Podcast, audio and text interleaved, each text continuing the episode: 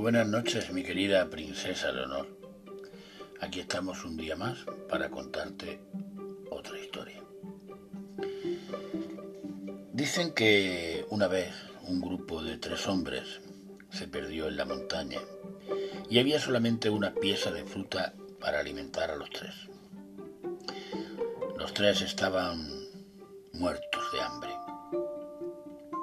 Se les apareció entonces Dios y les dijo que probaría su sabiduría y que, dependiendo de lo que contestasen, les salvaría. Entonces les preguntó Dios qué podían pedirle para arreglar aquel problema y que todos se alimentaran. El primero dijo, pues que aparezca más comida. Y Dios le contestó que era una respuesta sin sabiduría, pues no se debe pedir a Dios que aparezca mágicamente la solución a los problemas, sino trabajar con lo que se tiene. Dijo el segundo entonces, haz que la fruta crezca para que sea suficiente. A lo que Dios contestó que no.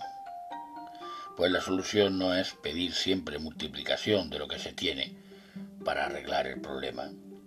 Pues el ser humano nunca queda satisfecho y, por ende, nunca sería suficiente.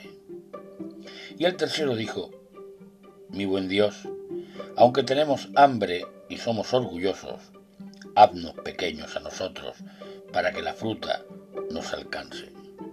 Y Dios dijo, has contestado bien, pues cuando el hombre se hace humilde y se empequeñece delante de mis ojos, verán la prosperidad. Mi querida princesa Leonor, se nos enseña siempre eh, que otros arreglen nuestros problemas o a buscar la salida fácil, siempre pidiendo a Dios que arregle todo sin que nosotros cambiemos o sacrifiquemos nada. Por eso muchas veces parece que Dios no nos escucha, pues pedimos sin dejar nada de lado y queriendo siempre salir ganando.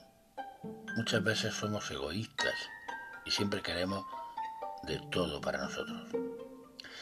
Seremos felices el día que aprendamos que la forma de pedir a Dios es reconocernos débiles y ser humildes, dejando de lado nuestro orgullo. Y veremos que al empequeñecernos en lujos y ser mansos de corazón, veremos la prosperidad de Dios y la forma como Él sí escucha. Pídele a Dios que te haga pequeña. Haz la prueba. Buenas noches, mi querida princesa Leonor.